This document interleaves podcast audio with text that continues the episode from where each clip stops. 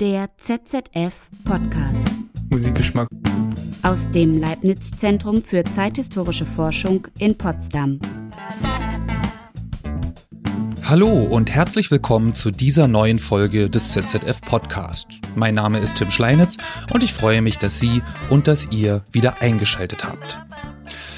Heute geht's um was ganz, ganz Banales. Was Alltägliches. Vielleicht auch mal was Kitschiges, jedenfalls um etwas, das so ziemlich alle kennen und das lange Zeit keines wissenschaftlichen Blickes gewürdigt wurde. Heute geht's um Popgeschichte. Ich persönlich denke dabei zuerst an Musik und an die Bewertung derselben nach dem Grad ihres kulturellen Gehalts. Als ich in der Schule Musikunterricht hatte, habe ich die Unterscheidung zwischen E- und U-Musik gelehrt bekommen. Das meint ernste Musik und Unterhaltungsmusik. Die ernste ist natürlich als die eigentliche, so richtig kulturell wertvolle Musik bezeichnet worden, also vor allem klassische Musik. Und die U, also Unterhaltungsmusik, war der ganze Rest. Ich habe nie diese Wertung verstanden, die einhergeht mit der seltsamen Unterteilung. Nun mag es stimmen, dass einige Songs, aber auch Filme oder Bücher viel besser als Produkte für den schnellen Konsum funktionieren als andere. Die einen mögen schon in einem Jahr irrelevant oder sogar peinlich sein, die anderen viele Jahre, Jahrzehnte oder noch länger Menschen begeistern. Aber sind diese U-Songs deswegen weniger wichtig oder wertvoll? Und wer entscheidet das eigentlich? Und gilt die Qualität dieser E-Musik generell nur für alte Musik oder für solche, die westliche Bildungsbürgerinnen gut finden?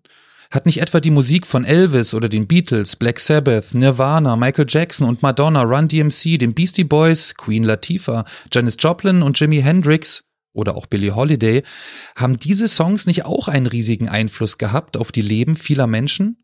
Darauf, wie sie sich zur Welt verhalten, auf welche Art sie sich ausdrücken und was sie für wichtig halten? Genau da setzt Popgeschichte an. Das ist ein recht junges Forschungsfeld der Zeitgeschichte. Es beschäftigt sich vor allem mit dem, was mein Musiklehrer damals wohl als Schund bezeichnet hätte. Mit den Produkten der Kulturindustrie, mit massenhaft konsumierten Kopien und mit dem, was Leute so richtig Knorke finden. Aber auch mit dem, was im Untergrund der Subkulturen wächst. Die Idee dabei ist, dass diese kulturellen Ausdrucksformen Auskunft geben können über den Alltag einer Gesellschaft. Popgeschichte will also ganz nah an die Menschen herankommen. Als Brücke dienen Popsongs, Filme, Mode, Comics, Subkulturen, ihre Art zu tanzen, die Treffpunkte, kurz kulturelle Praktiken, die unter dem Radar der meisten Disziplinen der Geschichtswissenschaften fliegen. Und als ob das nicht interessant genug wäre, meine heutigen Gäste haben sich auch noch mit Themen beschäftigt, die auf den ersten Blick als reine Special Interests erscheinen. Mit Ostrock nach der Wende, mit der Kältewelle in der Musik und mit DDR-Metal. Bevor ich also noch weiter quatsche, hier die gewohnte Vorstellung der Gäste durch sie selbst. Ich bin Tom Koltermann und ich äh, promoviere zur Transformation oder zum Wandel der ostdeutschen bzw. DDR-Rockmusik und ich schaue mir vor allem die 90er Jahre an und generell wie die Erinnerung an diese vergangene DDR-Musik abgelaufen ist. Und äh, ich selbst bin angebunden an die Abteilung 3 Medien- und Informationsgesellschaft. Mein Name ist Nikolai Okunjew. Äh, ich äh, bin auch in der Abteilung 3 und bereite momentan meine Buchveröffentlichung vor zum Thema Heavy Metal in der DDR. Und das war auch eine Dissertation. Mein Name ist Florian Völker. Ich bin assoziierter Doktorand am äh, ZZF Potsdam, ähm, auch in der Abteilung äh, 3 Mediengeschichte. Meine Dissertation befasst sich mit äh, Strategien und Motiven äh, der Kälte, ähm, die zuvor in, der, in den historischen Avantgarden der 20er und 30er Jahre äh, aufgetaucht sind und von den ähm, Musikern der Neuen Deutschen Welle und der New Wave-Bewegung in äh, Deutschland, in der Bundesrepublik, wieder animiert wurden, reanimiert wurden und ja. Unser heutiges Gespräch haben wir in Persona geführt, eine Seltenheit in diesen Tagen. Natürlich geimpft und auf Abstand. Aber hört selbst. Heute wollen wir reden über Pop Popgeschichte. Bevor wir diesen, äh, diesen Begriff selber noch mal ein bisschen klären, vielleicht ganz am Anfang noch mal die Frage Popgeschichte, also äh, meine Assoziationskette jetzt Popgeschichte, Popmusik auch vor allen Dingen. Musik, ihr habt euch alle mit Musik beschäftigt, mit Ostrock, mit kalter Musik oder der Kältewelle, mit DDR-Metal. Wie ist denn das eigentlich? Äh, hört ihr die Musik auch selber gerne, die ihr untersucht? Würdet ihr euch da als Metalhead oder als irgendwie Wave oder so oder Ostrocker auch bezeichnen? Also ich bin tatsächlich schon immer ein großer Musikfan gewesen, mir immer Sachen angehört, die jetzt mir gar nicht so gut gefallen, mich einfach interessieren, weil die woanders herkamen. Aber ich mich selbst jetzt nicht als Ostrocker bezeichnen, sondern es ist tatsächlich einfach genuines Interesse an, an ja, DDR-Musik, aber nicht keine Leidenschaft immer gewesen von mir. Ja, ja kann ich mich anschließen. Ähm, also ich höre die Musik zwar gerne, aber dafür ist mein äh, Musikgeschmack zu weit gefächert, als dass ich mich jetzt als Raver äh, bezeichnen würde oder nur darauf fokussiert wäre.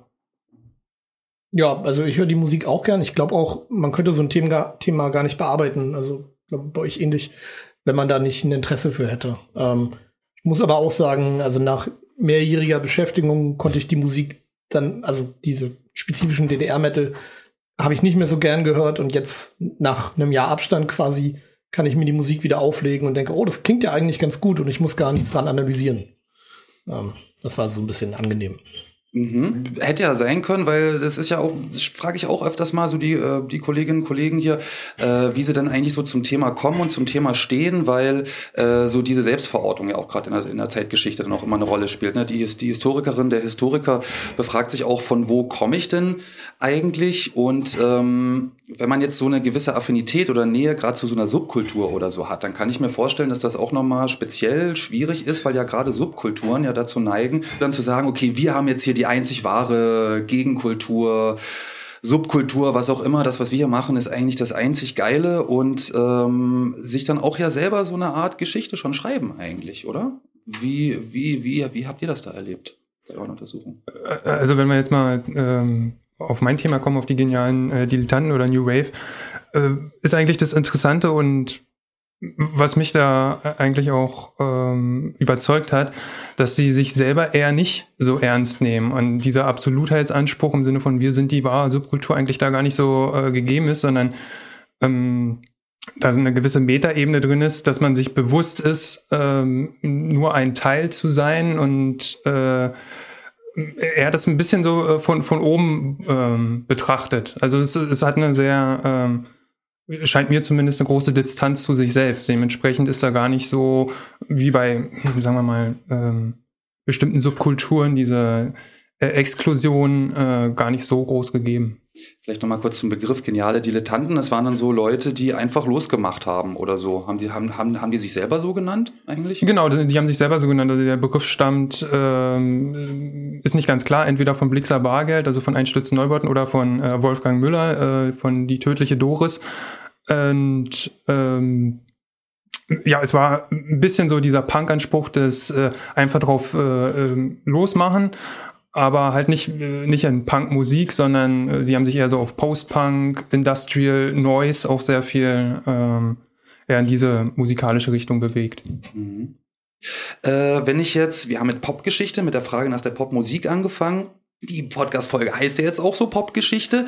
Äh, passt das denn eigentlich tatsächlich jetzt hier zu dem, was ihr macht? Weil wenn ich jetzt denke an Metal, an so irgendwie Rock und äh, so geniale Dilettanten, Noise, Industrial und so, also Pop hat doch auch irgendwie immer so ein bisschen was, was vielen gefällt, oder? Also so Popmusik, Spice Girls oder sowas, keine Ahnung, oder äh, weiß ich jetzt nicht, ich bin gerade nicht so aktuell unterwegs, aber äh, ist das dann, ist das dann auch noch Pop-Geschichte irgendwie? Ähm, was ist denn Popgeschichte? Ähm, in der Forschung selbst ist natürlich der Begriff Pop und Popmusik ähm, immer noch äh, recht umstritten, welche Begriffe jetzt äh, wie verwendet werden. Also normalerweise wird unterschieden zwischen populärer Musik, also was grundsätzlich jedem Unterhaltungsmusik ist, äh, dann zwischen Popmusik, was eher diese ähm, Pop-Rock-Variante, was in den Charts und so weiter ist. Und dann gibt's noch den Begriff Pop selbst, der alles ähm, umfasst, sozusagen über die Musik hinausgehende die Dimensionen. Also da gibt's auch ähm, äh,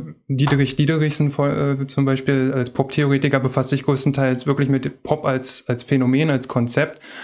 Und ähm, die Popgeschichte selbst befasst sich halt mit diesen drei Dingen, also Populärmusik, Populär, äh, Popmusik, äh, Pop und dann ähm, auch natürlich äh, in anderen Bereichen, äh, zum Beispiel in der Literatur, in der äh, bildenden Kunst oder äh, im Film. Das lässt sich alles eigentlich auf äh, Popgeschichte sozusagen ähm, zusammenfassen. Mhm. Ja, also es geht um einen, um, ergänzend vielleicht, also es geht um ein mehr oder wenig, weniger spezifisches Phänomen der, der Nachkriegsmoderne. Also es gibt äh, eine neue Form von Kapitalismus, der es ermöglicht, Freihandel zu treiben, der es ermöglicht, dass Ideen zirkulieren ähm, und ähm, es entstehen, entsteht eine neue Klasse, ähm, vor allen Dingen in England, Jugendliche, die jetzt extrem viel Geld und in den USA, die mehr Geld zur Verfügung haben und deren Ausbildungszeiten werden länger und in der Zeit sozusagen ästhetisieren die ihren Alltag.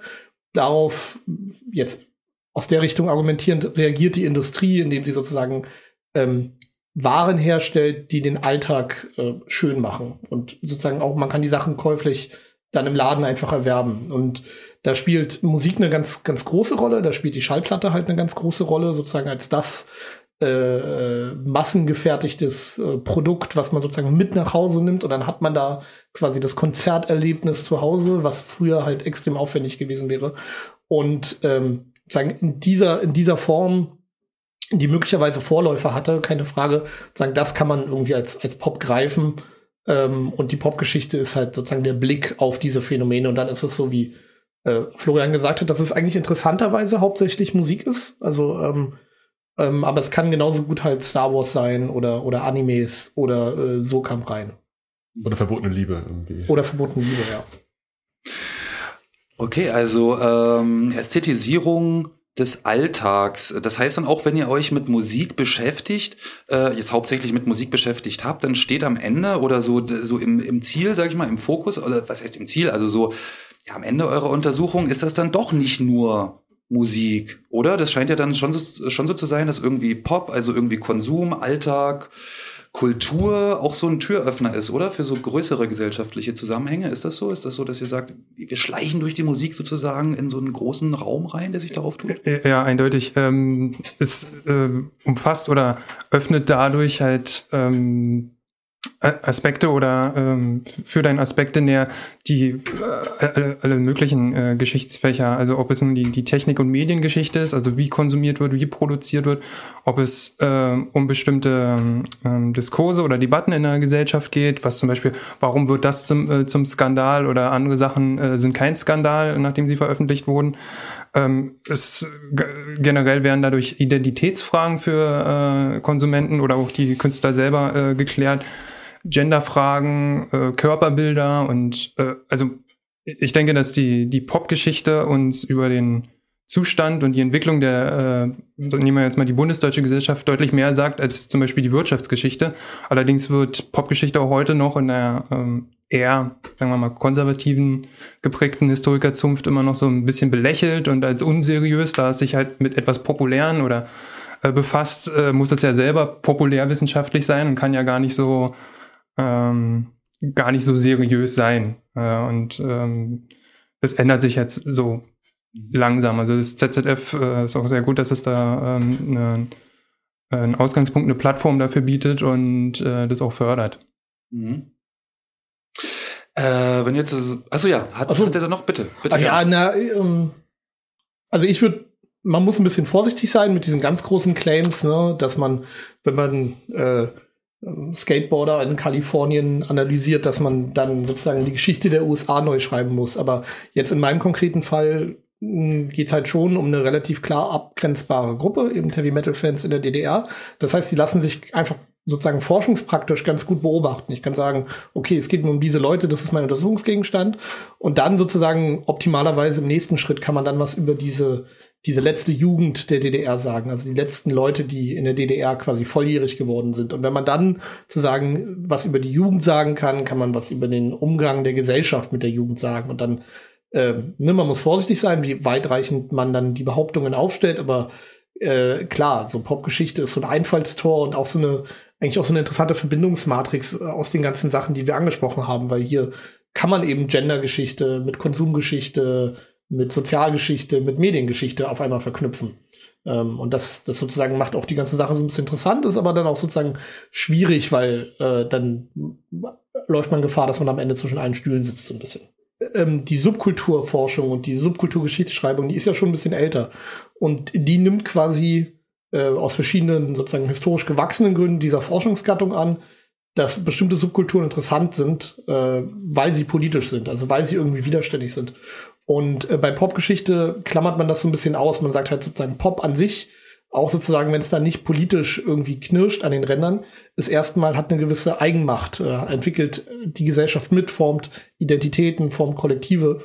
Und wie das genau äh, funktioniert, das kann ja sozusagen auch unter der Schwelle des Politischen oder wie man das nennt sein. Und es kann halt trotzdem interessant sein, weil zum Beispiel äh, das körpergeschichtliche Aspekte hat, weil es bei den Leuten was All im Alltag ändert, was jetzt nichts irgendwie mit Parteipolitik oder, oder irgendwelchen Manifesten zu tun hat. Ähm, um ein Beispiel zu nennen, was die Popgeschichte ja da auch liefert, ist vor allem auch diesen transnationalen Ansatz. Ja. Also ähm, in, in meinem Projekt zum Beispiel wäre als gutes Beispiel, dass diese Künstler, die ich untersuche und diese ganze Kälte-Pop-Geschichte ähm, Einfluss hatte auf das Bild im Ausland über die Deutschen. Also dieses klassische oder stereotype Bild des äh, kalten Deutschen ist halt, wenn man es genau nimmt, äh, wurde erst so richtig groß durch die transnationale äh, Popkultur. Also Kraftwerk zum Beispiel haben dieses Bild schon irgendwie aufgegriffen, das existierte, haben es aber dadurch nochmal ähm, populärer gemacht und äh, erst verfestigt, ähm, auch in der äh, Popkultur und dann darüber hinaus. Okay, also ist das, also das ist auch das, was, äh, was du von meintest, Nikolai, ne? dass so Gesellschaft und Pop, wenn man das jetzt denn mal irgendwie trennen kann oder so, auch so, so, so eine Art gegenseitige, ja, Beeinflussung einfach stattfinden. So. Wir hatten gerade Kraftwerk, die kalten Deutschen im Ausland sozusagen, im Ausland, also außerhalb der Bundesrepublik zum Beispiel. Ja, ähm, vom Album Die Menschmaschine, ähm, den titelgebenden Track Die Menschmaschine ist eigentlich ein ganz gutes ähm, Beispiel für diese Kältestrategien und Motive, die ähm, Kraftwerk benutzt. Also es gibt ganz, äh, ganz verschiedene Kältemotive äh, und Strategien in der äh, bundesdeutschen New Wave-Bewegung. Ähm, die drehen sich eigentlich immer grundsätzlich um äh, drei Hauptstrategien. Das wäre äh, Entmenschlichung, Entemotionalisierung und eine Affirmation ähm, mit der modernen Welt, äh, mit der postindustrialisierten Welt, mit der postmodernen Welt. Also all das eigentlich, was die ähm, sogenannten Hippies als äh, schlecht erachteten, ein, ein offensives Ja äh, formuliert. Also ob es nun äh, Beton und Stahl äh, ist in der, in der Stadt, ob es Künstlichkeit ist, also betonte Künstlichkeit, ob es Untergangseuphorien sind, wie sie zum Beispiel bei den einstürzenden Neubauten sind, ob es diese an faschistoide Ästhetiken erinnernden Körperbilder von äh, DAF, also der deutsch-amerikanischen Freundschaft, oder die Krupp sind.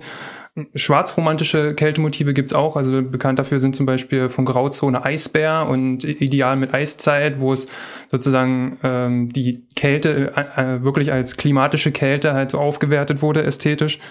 Die Menschmaschine, das wäre eigentlich ein ganz guter Track, ähm, der viele Motive vom Kraftwerk und der, des Kältepops an sich ziemlich gut bündelt. Hast du dir das auch angeguckt, wo man jetzt so sagt, so wird jetzt musikalisch Kälte ausgedrückt irgendwie? Ja, also es, äh, ich bin zwar kein Musikwissenschaftler, ja. aber es äh, gibt so bestimmte Motive, die fallen schon ins Auge. Also mhm. ähm, bei dem Track jetzt zum Beispiel, das ist, ist es komplett elektronisch, ähm, ähm, ist es äh, sehr ähm, größtenteils Sequenzer generiert. Also ein Sequenzer ähm, triggert halt die verschiedenen Synthesizer und so weiter, dass sie halt exakt auf den äh, Takt äh, laufen und dadurch fehlt halt jede mh, mm, jede Spontanität, jede, jede menschliches ähm, Zutun und dadurch wird es natürlich recht kalt, weil es sehr danach klingt, äh, als ob es kom komplett halt von Maschinen generiert ist und dann haben wir dann auch noch diese äh, verzerrten Stimmen, die dann ähm, auch total monoton äh, eher sprechen als singen. Dadurch wirkt es auch nochmal in diese Roboterschiene sehr mhm. äh, ent, äh, unemotional und ja, das wären zumindest die auf der Soundebene äh, einige. Okay. Ja, liebe Leute, da habt ihr jetzt äh, ordentlich ein Infopaket bekommen. Ich weiß nicht, ob ihr schon mal so Kraftwerk gehört habt. Nein, das ist nicht Kraftwerk, sondern ein Trenner aus dem frei verfügbaren Lied, das ich in diesem Podcast verwende. Eigentlich hatten wir im Studio an dieser Stelle eben gemeinsam Kraftwerk gehört, das musste ich aber leider rausschneiden. Das hat was mit dem deutschen Urheber- und Medienrecht zu tun. Wie ihr schon mitbekommen habt, wir haben uns ganz schön Mühe gegeben, das Ganze als Zitat einzubetten, aber da gibt's immer noch die Verwertungsgesellschaft GEMA. Ist alles recht kompliziert. Leider können wir es uns an dieser Stelle nicht leisten, die Kosten zu stemmen, um euch die Musik vorzuspielen oder die vorspielen zu dürfen. Eine Ausnahme ist das letzte Lied in diesem Podcast. Disaster Area aus dem DDR-Untergrund haben ihre 1987er Demo nicht bei einer Verwertungsgesellschaft gemeldet. Zumindest soweit ich das hier recherchieren konnte. Wenn ihr aber Kraftwerk und die anderen Musikstücke in diesem Podcast hören wollt, um die Argumentation der Gäste besser zu verstehen oder einfach weil es euch interessiert, einen Link findet ihr in der Beschreibung zu dieser Folge. Und damit zurück ins Studio Ansage, wo wir diese Folge aufgenommen haben. Ja, habt ihr es gehört, was Florian meinte? Dieses äh, kalte 78. Kraftwerk gilt ja auch so ein bisschen als eine der Erfinder, wenn man so möchte, ErfinderInnen von so elektronischer Musik. Äh, die haben doch bestimmt was über sich selbst dann zu sagen, oder? Also im Sinne dieser Frage, wenn so Leute über sich selbst eigentlich schon eine Geschichte erzählen, oder? Ist das bei Kraftwerk so? Ja, äh, absolut. Also äh, gerade das Beispiel äh, Kraftwerk ähm, eignet sich da ganz gut, weil die halt äh, von Anfang an komplett die Kontrolle über ihre eigene Darstellung, Präsentation, ihre eigenen äh, ihre Produkte und eben dadurch durch die ähm, Kreierung eines eigenen Mythos sozusagen hatte. Das bis heute auch von äh, Ralf Hütter, der eigentlich als einziger in der, äh, von der Originalbesetzung oder von der Stammbesetzung übrig geblieben ist ähm, auch weiter verfestigt wird. Also äh, die, zum Beispiel, wenn die ersten Kraftwerkalben aus dem offiziellen Övre halt rausgehalten bei äh, Re-Releases oder bei äh, den äh, offiziellen Zusammenstellungen. Ja, ist dann als so His Historikerin äh, von außen vielleicht auch dann gar nicht so einfach, oder? Wenn man da mit denen reden will und dann so von außen oder so? Oder? Ja, also ich habe jetzt persönlich nicht mit äh, Ralf Hütter geredet, okay. das wäre auch ähm, wahrscheinlich unmöglich gewesen. Also ja. ähm, die Interviews sind sehr, sehr, äh, vergibt er sehr rar und wenn dann wäre doch einfach nur das, ähm, das Narrativ, das sozusagen er sich aufgebaut hat, wird wiederholt. Dementsprechend war es dann eher schon äh, spannend. Also ich habe deutlich mehr mit ähm, historischen Quellen gearbeitet, mit Interviews aus der Zeit, als mit äh, Interviews aus den letzten Jahren, wo eigentlich quasi nochmal rückblickend dann auch nochmal ein bisschen rumgeschraubt wird an dem eigenen Narrativ. Und äh, da ist es natürlich deutlich äh, spannender zu schauen, wie wurde damals darauf gesehen. Und äh, da gab es dann auch schon teilweise Aussagen, die zwar gleichzeitig den Mythos irgendwie verfestigt hatten, aber sich dann auch unterscheiden irgendwie zwischen den Jahren. Und mhm. ja.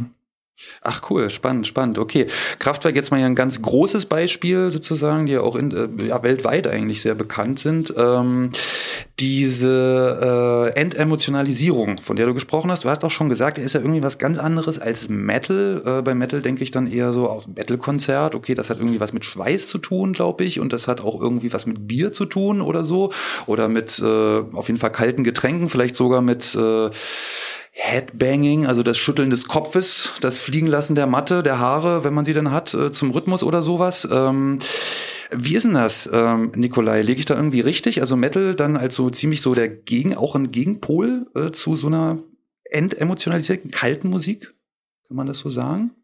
Ähm, bei meinem Thema ist das jetzt so, wenn wir über das Thema Emotion reden, ähm, da sehe ich halt eigentlich nicht sozusagen Kraftwerk als Gegenpol, sondern ähm, sehe die DDR-Gesellschaft gewissermaßen als Gegenpol. In, in, dieser Gesellschaft, in der, wie in allen Gesellschaften, sich bestimmte Emotionsnormen durchsetzen, ähm, hatten diese rauschhaften Emotionen, ähm, ob das jetzt sozusagen totale Freude ist oder absolute Verzweiflung, die hatten keinen keinen Raum, meiner Meinung nach. Und an bestimmten Punkten, ähm, wie zum Beispiel beim Heavy Metal, ein anderes Beispiel wäre Fußball, werden Blaupausen bereitgestellt, äh, diese Emotionen kollektiv zu erleben.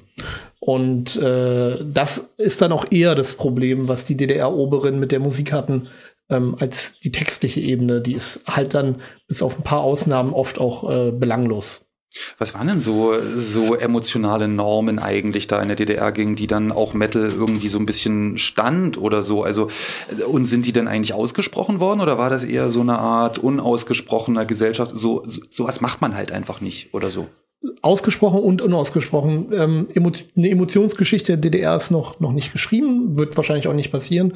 Ähm, man macht das jetzt so quasi sektorenweise. Also wie ging man in der DDR mit der Krankheit Krebs um, wäre so ein Beispiel. Oder ähm, Juliane Brauer hat gemacht, ähm, welche, zu welchen emotionalen Werten ähm, werden äh, Leute in der Schule erzogen, mit, mit Hilfe des Musikunterrichts.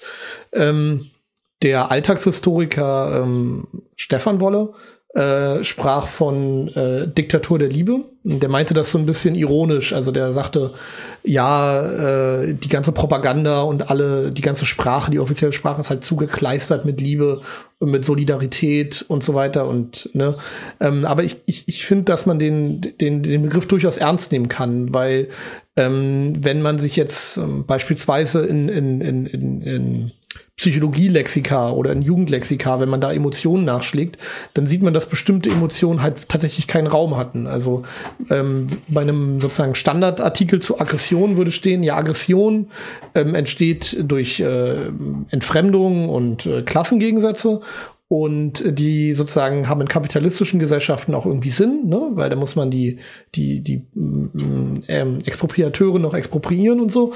Ähm, aber in der DDR muss man durch eine Analyse des Klassenstandpunkts eigentlich zu der Erkenntnis gekommen, dass die Aggression sich transformieren muss. Zu was muss sie sich transformieren? Zur Liebe äh, zum sozialistischen Vaterland, ja. zur sozialistischen Heimat.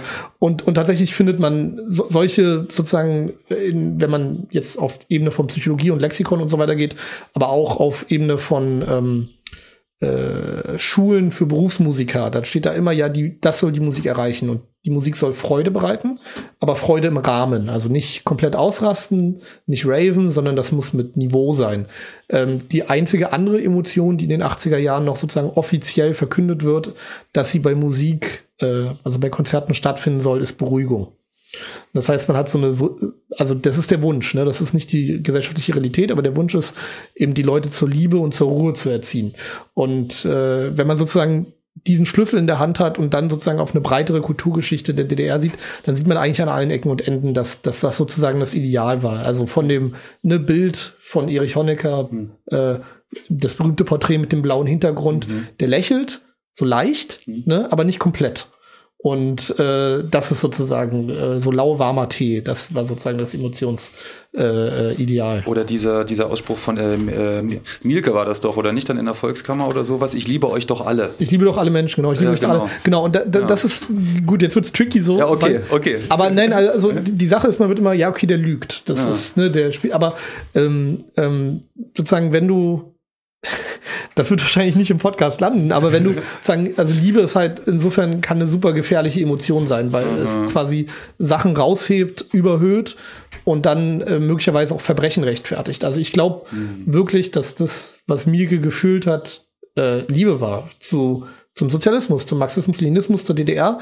Und wenn du das Gefühl hast, sozusagen Leute wollen das kaputt machen, was du liebst, dann öffnet das halt Tür und Tor für Verbrechen. Mhm. Okay, dieser, äh, das als kleiner Exkurs zur Liebe sozusagen. Ähm, jetzt vielleicht äh, Metal und Rock ja auch. Du hast dich ja auch, äh, Tom, mit, äh, mit, äh, mit Ostrock beschäftigt. Hat ja auch viel damit zu tun, dass die Leute so die Musik total gut finden, oder? Also so, wenn ich irgendwie Metal-Fan bin, wenn ich irgendwie Rock-Fan bin, dann finde ich das richtig gut oder? Also und wie äh, wie äußert sich denn das? Vielleicht jetzt mal zu Metal und zu Rock beides so. Äh, Gab es denn da auch so keine Ahnung sowas wie ja keine Ahnung so eine Metal-Zeitschrift wie die Metal Hammer jetzt zum Beispiel, die es irgendwie gibt oder so oder so ein so ein Rockblatt oder gab es so extra Radiosendungen? Gab es denn da irgendwie überhaupt eine Plattform dann oder war das alles Untergrund?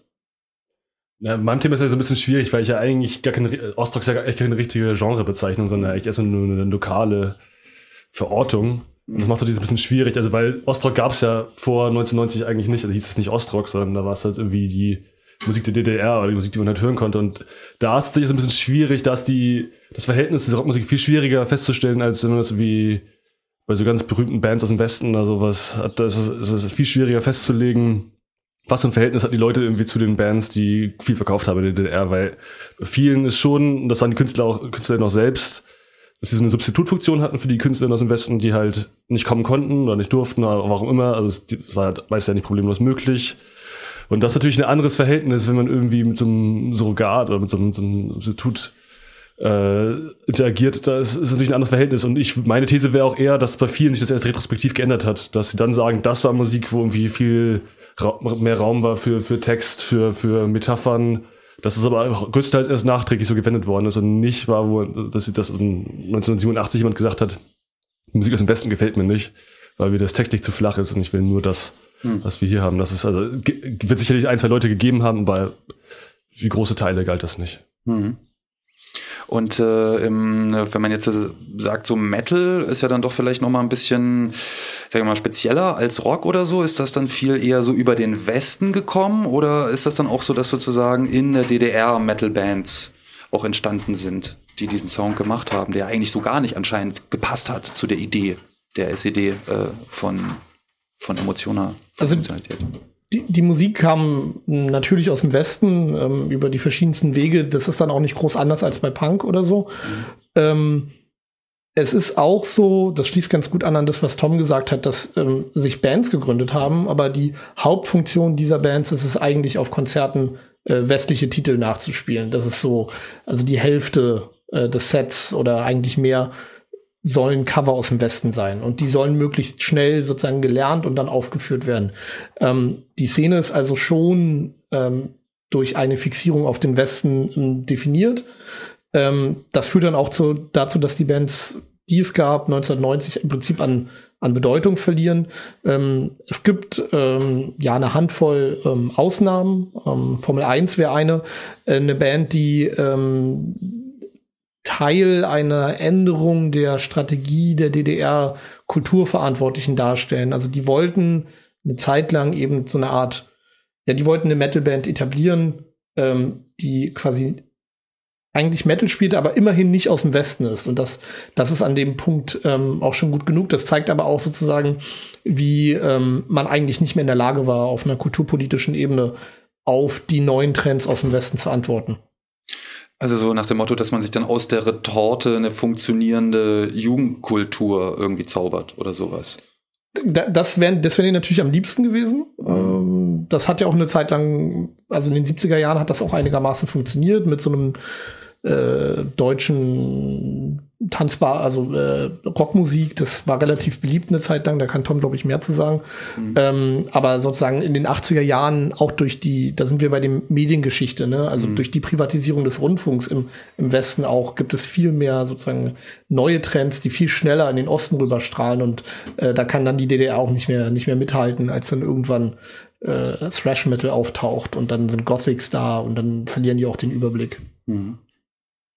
Genau, also Jugendkultur als Retorte ist natürlich so ein bisschen schwierig, weil es dem nicht ganz gerecht wird, weil es halt nicht nur zentral von oben geplant worden ist, sondern es gab halt wirklich viele MusikerInnen, die halt Musik gerne spielen wollten oder die Lust hatten, andere Musik zu spielen, als die es bisher gab in der DDR und dann auch zum Teil halt dann wirklich den Gang durch die Institutionen gemacht haben, also gerade in den 70ern und zum Teil geschafft haben, dann irgendwie zumindest eine Kompromissfunktion, also einen Kompromiss zu etablieren an, an Gitarrenmusik, die trotzdem ko- einigermaßen kompatibel ist mit äh, der Staatsideologie oder zumindest mit der, mit der Kulturvorstellung der SED.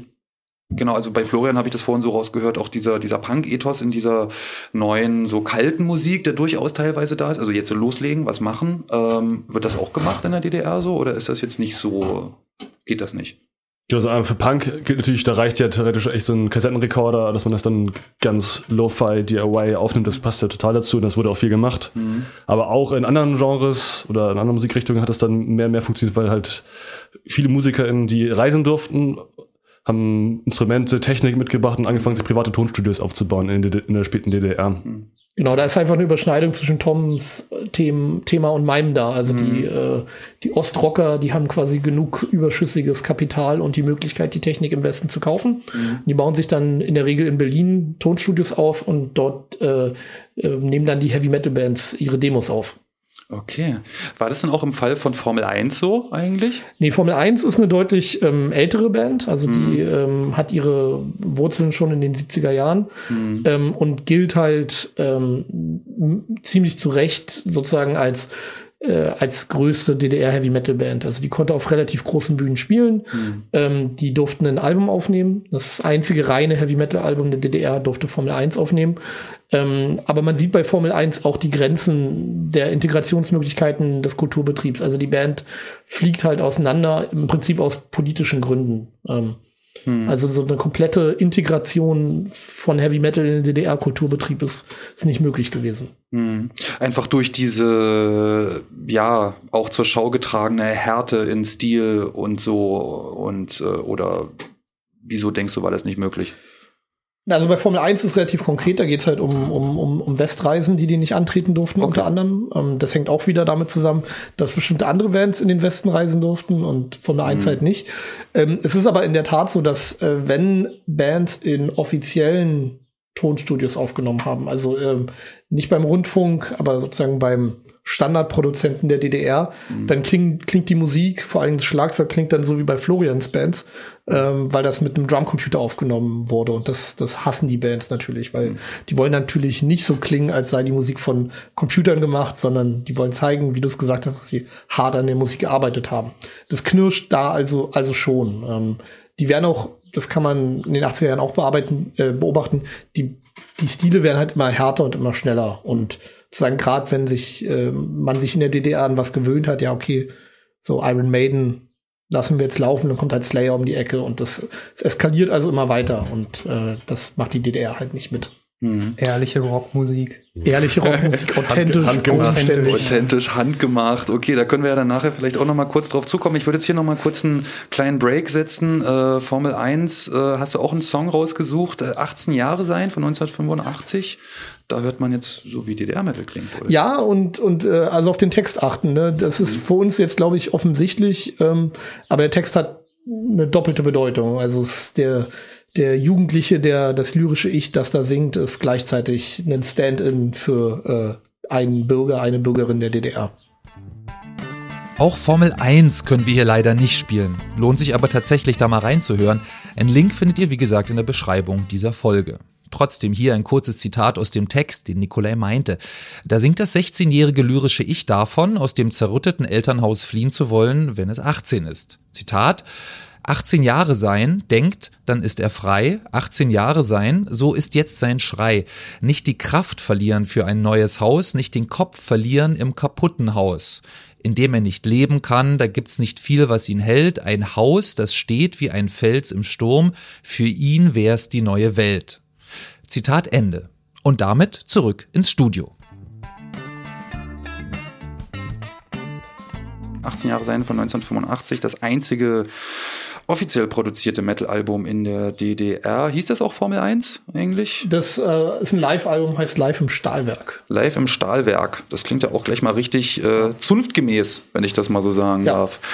Ähm, sehr authentisch. Okay, wir hatten das jetzt auch schon so ein bisschen Authentizität und so, aber ähm, du hattest ja so auch so gesagt, dass so äh, Metal eigentlich über eine, äh, vielleicht auch Rock eigentlich über eine relativ unpolitische Standpunkt eigentlich rangegangen ist. Die wollten halt, dass die Drums geil klingen so und äh, wollten vielleicht auch einen bestimmten Sound haben, wollten äh, auf eine bestimmte Art aussehen und so, was jetzt nicht unbedingt so eine politische, also genuin ge gewollt politische Dimension hatte, oder?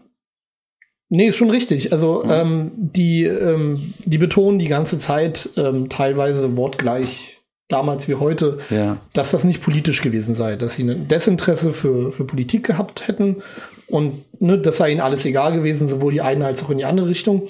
Ähm, das ist insofern interessant, als ähm, dass, dass selbst Leute sagen, die politisch engagiert waren, ähm, also die äh, zum Beispiel in der Uni in Diskussionskreisen waren und die sagen dann aber trotzdem, ja, aber das hatte mit, mit Heavy Metal nichts zu tun. Also Heavy Metal soll quasi von, von dieser Politiksache freigehalten werden. Also Franziska Kuschel schrieb über die DDR-Unterhaltung, dass Unterhaltung in der DDR politisch war, weil Unterhaltung nicht politisch ist. Und äh, sozusagen in dem Augenblick, wo man eine Sphäre behauptet, die mit Politik nichts zu tun hat, zieht man sich aus der DDR raus. Mhm. Wie ist es denn mit dieser, mit dieser kalten Musik? Also Florian, du hattest ja vorhin schon so gesagt, dass, also das klang ja dann für mich so eigentlich, als ob das durchaus äh, eine politische Dimension hätte, oder? Also wenn man jetzt so sagt, affirmativ zu sagen, das ist alles geil, macht, macht doch meinetwegen einen Parkplatz draus, so hier aus der Erde, so. Ich will, ich will mich mit Stahl ummanteln lassen. Das klingt ja schon so, als ob da eigentlich äh, doch durchaus vielleicht was anderes gemeint ist oder vielleicht auch so eine, so eine Art, ja, so eine Art Spiegel vielleicht oder sowas durch Übertreibung oder so. Also das klingt für mich schon wie eine politische Dimension, die da mit drin ist. Ja, genau. Es, äh, also es reagiert schon auf ähm, bestimmte Situationen oder Ereignisse, Prozesse, die zeitgenössisch stattgefunden haben. es gibt aber keine wirklichen Lieder, wo jetzt explizit irgendwelche äh, die Wahl des US-Präsidenten oder äh, zum Beispiel äh, thematisiert wird. Es läuft alles eher ähm, über diese Strategien und Motiven selbst sehr indirekt. Und diese Kältestrategien sind, muss man eigentlich so sehen, als eine Art der Auseinandersetzung oder Neupositionierung innerhalb der äh, linken Gegenkultur. Also die Kältekünstler, die waren Teil der linken Gegenkultur, haben sich aber sozusagen mit diesen Kältestrategien abgegrenzt von ihren Vorgängern oder ihren Zeitgenossen, also sowohl von der 68er-Bewegung, die noch was davon übrig war, als auch gleichzeitig vom linksalternativen Milieu, die halt beide als ähm, sehr anachronistisch und teilweise sogar schon reaktionär aufgefasst wurden. Und im ähm, Gegensatz zu denen wo, äh, hat man halt ähm, äh, ne, die äh, Ästhetik selbst vor Moral und äh, Ethik gestellt. Also es, ähm, ich würde behaupten, dass diese NDW-Pioniere und diese Kältekünstler auch die ähm, das quasi erste postmodernistische Phänomen in der bundesdeutschen Popmusik oder Popkultur an sich äh, waren, äh, die halt im Gegensatz zum Beispiel zu den Punks, die ja zwar immer so dieses Hippie-Bashing hatten und so weiter, die aber ja immer noch ähm, quasi diesen Protesthaltung, diese Widerstandshaltung und diese Klage über die sogenannte schlechte Welt in sich hatten. Also eigentlich waren sie immer noch Hippies, mhm. nur halt deutlich äh, aggressiver in ihrem Auftreten und ähm, die Kältekünstler verzichteten halt äh, explizit auf diese Protesthaltung teilweise, weil sie sich mit dem Untergang, den sie sozusagen kommen sahen oder ahnten, äh, wie jetzt bei den Einstürzen Neubauten, weil sie sich damit abgefunden haben und das in eine Art Hedonismus verwandelten. Aber ähm, vor allem auch, weil sie sich nicht gemein machen wollten mit der, mit der Protestkultur. Und mhm. äh, es war halt eine sehr subversives äh, Vorgehen, also dass man sich sozusagen mit der Affirmation, äh, dass man auflöst durch Mimikry, in dem Sinne, dass man okay. so es war nicht nur ein so tun als ob, da war schon auch ein, ein äh, das Ja war schon äh, tatsächlich äh, ernst gemeint, äh, aber weiterhin aus dem linken Standpunkt heraus. Mhm. Ein Ja dann aus dem, aus dem linken, also, also, also ein Ja aus einem Proteststand. Das ist schon ganz schön um die, um die Ecke, oder? Äh, kommt das dann auch an eigentlich? Also, oder war das gar nicht die Idee, dass das irgendwo ankommt? Ist das so? Ja, das ist, das ist die große Frage. Ähm, ja. Also, ich würde schon meinen, dass es eine, eine Szene-interne Sache war. Also innerhalb der, der NDW-Szenen oder nennen wir die NDW-Bewegung hat man das schon verstanden, aber ähm, umso mehr als sich verbreitet hat, natürlich auch mit dem kommerziellen Erfolg, umso mehr wurde das halt aufgeweicht, indem es dann von Personen diese Motive dann aufgegriffen und die gar nichts mehr mit der Szene zu tun hatten und die dann auch irgendwie verniedlicht hatten. Also äh, zum Beispiel ein gutes Beispiel ist äh, Paso Dobel mit äh, Computerliebe, äh, die Module spielen verrückt ah, und so ja. weiter, wo es auch ich so genau, wo es so halt äh, auf der einen Seite singt er halt wie äh, auch so kraftwerkmäßig, so mechanisch und monoton, ich bin ein Computer, bla bla bla, mhm. und dann stößt es halt sich so, so komplett auf auf mit, ja, die Module spielen verrückt, Mensch, ich bin total verliebt. Also,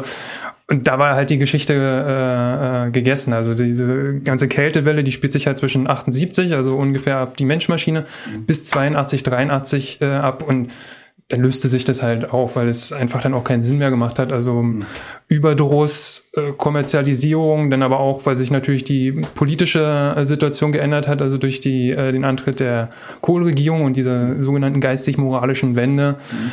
machte das halt keinen Sinn mehr, sozusagen äh, eine Affirmation zu spielen, wenn man von konservativer Affirmation umgeben war. Mhm. Also, ah, okay. Das ist übrigens auch der Grund, warum sich das in der DDR nicht, äh, Kältepop nicht ankam. Zwar mhm. gibt es da auch Avantgarde-Musik, experimentelle Post-Punk, Noise, das ist alles da, aber der, äh, der, der Grund fehlt, sozusagen die Kälte äh, zu übernehmen, weil das linksalternative Milieu war in der, äh, in der DDR nicht, nicht vorherrschend und es, es gab auch nicht diesen 68er-Moment. Dementsprechend war Punk und Linksalternativ schon äh, widerständig genu äh, genug. Da musste man nicht sozusagen noch eine Metaebene einführen. Hm, okay.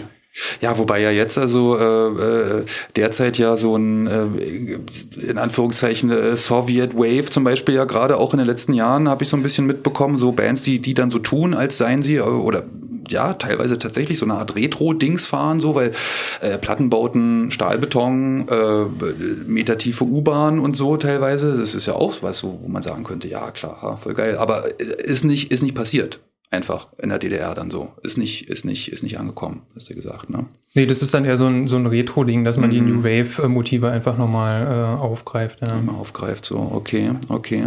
Ähm Es gibt ja aber vielleicht doch irgendwie ein, zwei Beispiele, oder Tom? Also du hast ja auch noch mal einen Song mitgebracht gehabt, beziehungsweise hatten wir uns jetzt da noch mal ne, Vorgespräch drauf geeinigt hier. Ähm, äh, sag mal was dazu vielleicht. Das sind, das sind die, das sind die Pudis, oder? Also eine sehr, eine der großen Ostrock-Bands, wenn man das jetzt so sagen kann, eigentlich. Genau, das ist eigentlich eine der Bands, die dann auch Leute aus dem Westen meistens kennen, weil sie halt auch schon vor 1990 spielen mhm. konnten im Westen. Mhm. Und der Song ist, ist ich glaube, niemand würde behaupten, dass es der bekannteste, der beste Song der Pudis ist, aber es ist halt in dem Sinne, es passt einfach sehr gut zu dem, was Florian gesagt hat, gesagt hat weil das ist halt genau, ist halt so ein Aufgreifen dieses Kältemotivs und wie so der Musik, die dahinter steht, aber ohne die Kälte zu übernehmen. Mhm. Das lässt sich daran ganz gut zeigen. Es ist dann eher wieder friedensbewegt, es ist, es ist, ähm, es geht zwar um die Computerisierung und um die technische Entwicklung, weist er trotzdem klar darauf hin, dass die Menschen irgendwie in der Verantwortung bleiben und irgendwie damit verantwortungsvoll umgehen müssen. So, und das ist das ein bisschen die, also das ist ein totaler Kontrast zu dem, was die Kraftwerk machen würden. Also die würden sich niemals zu so einem, zu so einer Art Statement hinreißen lassen, die die Pudis tun. Und, und was anderes, was man zeigen kann in diesem mhm. Song, ist, wie sehr die Bands sich dann gerade in den 80er Jahren, die in den 70er Jahren mit so einem Progressive Rock und, und, und metaphorischen Texten anpassen mussten oder zu, dachten, sie mussten sich anpassen, um weiter ihre, ihr Standing im DDR-Rock zu behalten, weil irgendwie diese Vorschusslorbeeren, dass sie es halt geschafft haben, Rockmusik in DDR zu etablieren, war irgendwie vorbei. Leute waren jünger und jetzt mussten wie neue Wege gefunden werden, irgendwie up to date bleiben. Und die Pudis hatten natürlich die Möglichkeit, zumindest technisch sich ein bisschen anzupassen an den Sound, weil sie halt in den Westen reisen konnten und sie Sachen kaufen konnten und dadurch, mhm. ja, bisschen zeitgenössischer klingen konnten. Zumindest, ja, es versucht. Okay, und das ist jetzt hier, ähm, der Song heißt Computerliebe vom Album Pudis. Computerkarriere, ja. Ah, nee, Computerkarriere, nicht Computerliebe, meine Güte, hier, das ist ja voll. Ja, Computer, Computer, Computer. Computer, Computer, Computer, ja. voll in den Nexus gelötet hier. Ähm, Pudis 11 heißt das Album, ist das auch das elfte Album der Band? Nee. Es heißt irgendwie auch Computerkarriere, das Album. Ach so. Und ich das wievielte Album es ist. Ich würde sagen, es ist das elfte. Ja. Ja, weil ich habe hier nämlich gerade das, grad das Cover vor mir, deswegen dachte ich, es heißt Pudis 11, da steht irgendwie Pudis 11. Äh, links oben ist eine Amiga-Produktion. also 11 passt auf jeden Fall, aber das Album heißt mhm. Computerkarriere. Computerkarriere von, äh, es ist 82 müsste 82, also der Sargnagel. Der Sargnagel der Kältebewegung. ja, wahrscheinlich nicht, aber äh, Kühlschrank abgetaut. Genau, ein sehr, ein sehr schönes Beispiel, das zeitliche Koinzidenz nicht unbedingt einen ursächlichen Zusammenhang sein muss. Also Computerkarriere von den Pudis. Auch dieses Stück musste leider der Schere zum Opfer fallen. So viel sei zu diesem Song aber gesagt. Über ein Offbeat laufen monoton rhythmische Gitarren und eine Orgel, die eher an Dub-Musik erinnert. Im Text heißt es zum Beispiel, Zitat, Computer kann man kontrollieren, auf Gut und Böse programmieren, sie können Neutronenwaffen lenken und atomar die Welt versenken. Der Countdown läuft, der Countdown läuft. Zitat Ende. Es scheinen also eher die Gefahren der Computerisierung bzw. des technischen Fortschritts oder Wandels betont zu werden. Ähnlich wie das Hippies, die Anti-Atom-Bewegung oder auch Punk-Songs in dieser Zeit machten. Und genau das war auch Thema im Zwischengespräch mit meinen Gästen, als die Musik lief. Und in dieses Gespräch fallen wir jetzt gemeinsam wieder rein. Ja, absolut. Äh, Punks sind absolute Hippies äh, eigentlich genommen. Also ich bin auch der Meinung, dass ja. nicht Punk ist der Bruch, sondern okay. Post-Punk ist der Bruch. Okay, liebe, liebe HörerInnen, wir sind jetzt hier, ich, ich habe jetzt mal einfach in, in unser Zwischengespräch hier reingeswitcht. Wir haben so ein bisschen drüber gesprochen, dass ja die Pudis und äh, das, was die Kälteleute da gemacht haben, im Westen ja eigentlich genau entgegengesetzt ist, oder? Also äh, da wird was ganz anderes drauf projiziert auf die Computer in der DDR, oder, Tom? Ja, definitiv. Es ist eben nicht diese naive, das ist eben nicht naive Hoffnung, nicht diese, diese Hoffnung, mhm. alles technisieren, es wird alles, ist alles okay so, mhm. genauso will ich das, sondern es ist eben, dass sehr stark halt die menschliche, die menschliche Komponente betont wird, dass der Mensch, dass es zwar Computer neue Möglichkeiten geben, aber der Mensch ist immer noch der, der die steuert und der damit um, verantwortungsbewusst umgehen muss mit diesen neuen Möglichkeiten. Da, also es ist eher so eine didaktische, pädagogische Haltung, die da rausspricht. Und mhm. genau, und wenn man ganz, wenn man ganz äh, weit zurückgreifen will, kann man auch auf Nikolai, was Nikolai von erzählt hat, mhm. auf die Diktatur der Liebe und auf die, mhm. die Emotionen, auf die wünschte Emotionen der DDR irgendwie genau. rückschließen aus dem Song. Ja, und gerade und gerade da sozusagen hatte ich nur diese, diese äh, Parallele gezogen, 80er Jahre Punk-Songs zum Beispiel, die sich mit Nuklearisierung oder sowas wie Punk-Kartei von den Bosscops oder sowas, die eben genau auch darauf gehen, so, ne, so Computer als irgendwie so ein bisschen Knechtschaftsinstrument oder sowas, wo du dann meintest, ja, dann ist halt nicht Punk der Bruch, was das betrifft, ne, sondern eben diese Affirmation, oder? Die diese Kälte-Künstler, die, die diese oder? Die du da genannt hast. Es ist ja nicht nur eine Affirmation, es ist ja äh, in, im Kältepop auch sehr oft einfach eine Sachlichkeit dem gegenüber. Also es gibt ähm, von Kraftwerk auch ähm, einen Track, wo sie darüber singen, ja, äh, Interpol und BKA haben unsere Daten da. Mhm. Da wird aber an gar keiner Stelle irgendwo eine Kritik geäußert, sondern einfach nur, ja, so ist es. Mhm. Äh, das, äh, so, so sieht die Welt aus und mhm. äh, damit leben wir. Mhm. Okay. So sieht die Welt aus und so leben wir. Ähm, du hast gesagt, Tom, erst nach dem Ende der DDR beziehungsweise der Vereinigung der beiden deutschen Staaten ist dann erst so richtig dieses Ostrock-Ding aufgekommen. Äh, wir hatten das vorhin schon mal so kurz angerissen. Also meine, meine Eltern zum Beispiel und deren so Generation, also so Mitte der 60er in der DDR geboren irgendwie, ähm, das heißt so Anfang 20 oder was, als das dann zu Ende ging, äh, da habe hab ich dann immer wieder gehört auf so Familienfeiern und so, ja, Karat zum Beispiel. So, ne, da, das ist alles so doppelbödig die Texte. So, ne? Das ist eigentlich so, durfte man ja gar nicht irgendwie sowas sagen und deswegen muss man eben so auf diese Texte gucken und sowas.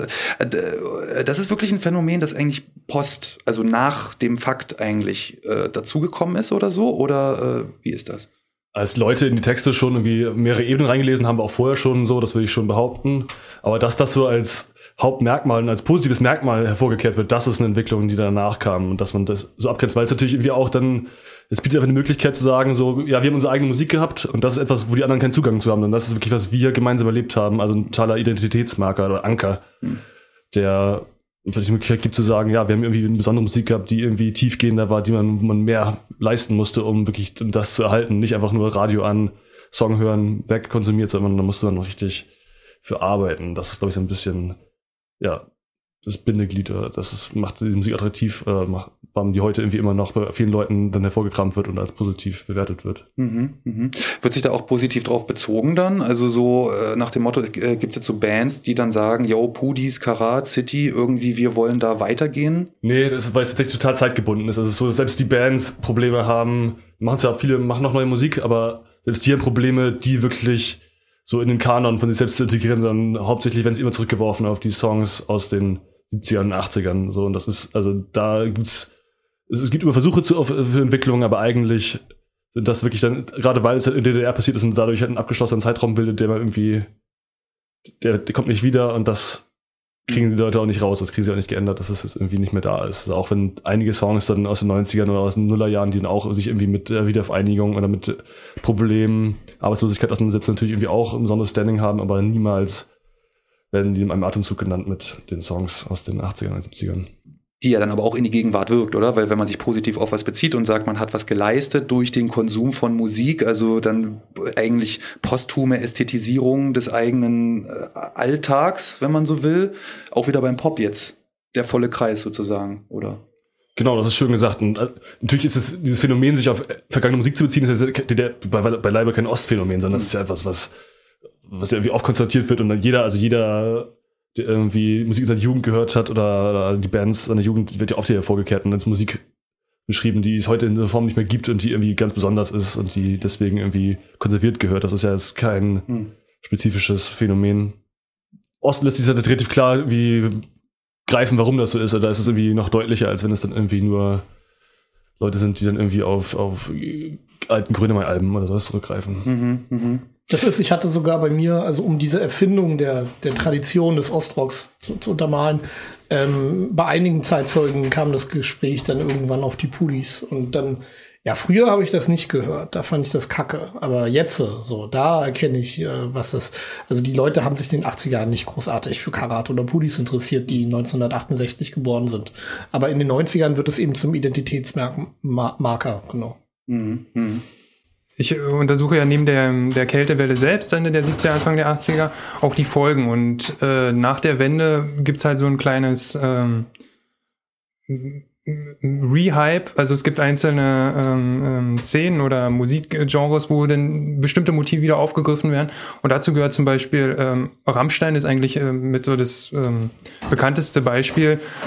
Ehemalige DDR-Musiker, ähm, die quasi die, einzelne Kältemotive aufgreifen und die mit einer Hitze vermischen. Also eigentlich so Kälte rein existiert heute gar nicht mehr. Ähm, das sind meistens so ähm, Vermischung von kalt und heiß. Und Rammstein wäre dann ein gutes Beispiel, auch ähm, was zum Beispiel äh, Metal angeht. Das wäre jetzt weniger der Ostmetal, aber äh, dass bestimmte Motive äh, der Kälte im Black Metal, im norwegischen Black Metal wieder aufgegriffen wurden. Also es geht da auch eher dann in die äh, schwarzromantische, äh, klimatische Kälte eher, ne? Schnee und das Ganze ähm, in diese Richtung. Also da treffen wir uns dann schon. Mhm also Rammstein, die, die dann quasi auch so deutsch sein und ganz deutsch sein, irgendwie so affirmativ dann versuchen zu brechen oder sowas, oder? Ja, ja, genau. Also das ist gerade das Deutsche. Also ja. ich, ich, würde fast behaupten, neben dem Sound ist eigentlich dieses Deutsch-Image mhm. äh, von äh, Rammstein mit sozusagen der, der größte Erfolgsfaktor, den sie mhm. haben. Also explizit deutsche Sprache, also nicht einfach nur gesungen, nein, es muss auch noch mit äh, extra harten, äh, gerollten R sein und ja. äh, die ganzen, die ganze Performance des mhm äh, mhm. eisernen und äh, entemotionalisierten oder mhm. gefühlskalten Deutschen. Also mhm. spielt da natürlich eine sehr große Rolle. Mhm. Ich weiß nicht, ob wir vielleicht noch mal mit so einem kleinen Stück obskurer Musik aufhören, einfach weil wir so viel über Musik geredet haben. Ähm, Nikolai, du hattest ja irgendwie schon mal gesagt, hier so angebracht, ähm, Disaster Area, also quasi DIY äh, ja. Metal, Untergrund-Metal aus der DDR jetzt, was mir komplett neu ist zum Beispiel. Also ich habe mich viel mit so, also auch so Punk, ich höre gerne Punk zum Beispiel und deswegen habe ich viel auch so DDR-Punk-Zeug und so gehört. Äh, hatten wir mit Authentizität. Ich habe zum Beispiel immer das Gefühl, dass dann so ein bestimmter Gitarrensound da irgendwie ist und ich bilde mir dann ein, die haben alle die gleiche Musima-Gitarre gehabt oder sowas und deswegen ins gleiche schlechte Mikrofon gerödelt und deswegen klingt diese Gitarre immer so speziell. Also habe hab ich so einen Film, weiß ich nicht, kann ich nicht klar machen, auch eine schöne Dimension von Authentizität, die man sich vielleicht selber baut, sozusagen. Wie ist denn das hier jetzt? Das ist jetzt auch so eine Kellerband, oder was? Die also auf, auf, auf Musima-Gitarren haben DDR-Metal-Bands natürlich nicht gespielt. Also so Waren viel, zu schlecht. So, so, so, viel Mühe hat man in die Sache gemacht. Ähm, nee, Disaster Area ist eine Band, die gar nicht so weit von hier äh, in einem äh, Haus, äh, in einem Keller geprobt hat, tatsächlich in ähm, Biesdorf, meine ich, ist es. Ähm, das Haus von dem Erben des DDR-Künstlers Otto Nagel. Und mhm. die Band ist ganz interessant ähm, weil es da so Überschneidungen gibt. Also es gibt eine zweite Band, die in dem Umfeld existiert, Blackout. Äh, die Musiker von diesen Bands sind nach der Wende recht erfolgreich gewesen mit Depressive Age. Mhm. Ähm, einer der Musiker hat äh, bei Knockator gespielt bis zu seinem Tod. Ah. Also das sind, das ist so ein bisschen so eine, so eine Art von, jetzt benutze ich das böse A-Wort, also so eine authentische Keimzelle. Mhm. Ähm, Jetzt in dem Kontext ist der Song interessant, weil der halt äh, einen Kontrast zeichnet, finde ich, zum Formel 1 Song, der dann, dann sagen, relativ gediegen äh, an der New Wave of British Heavy Metal, äh, New Wave of British Heavy Metal orientiert ist. Und Blackout ist deutlich rabiater und äh, steht viel eher für das, was man auf DDR-Konzerten Ende der 80er Jahre live hören konnte. Also auch hier nochmal ein Beispiel. Was wird denn eigentlich überliefert im Sinne von, über was schreibt man denn Geschichte? Was findet man denn eigentlich und was für ein Bild macht man sich dann von der Vergangenheit? Das sozusagen nochmal als Metakommentar zum Schluss hier. Schön, dass ihr bis zum Schluss dabei geblieben seid. Und ich bedanke mich auch bei meinen drei Studiogästen. Wir bedanken uns auch. Natürlich. Juhu!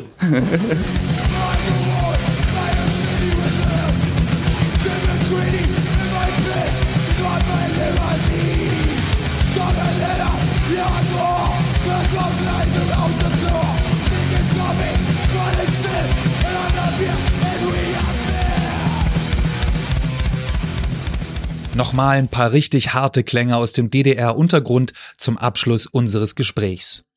Wusstet ihr übrigens, es gab eine Hitparade im DDR-Jugendsender DT64.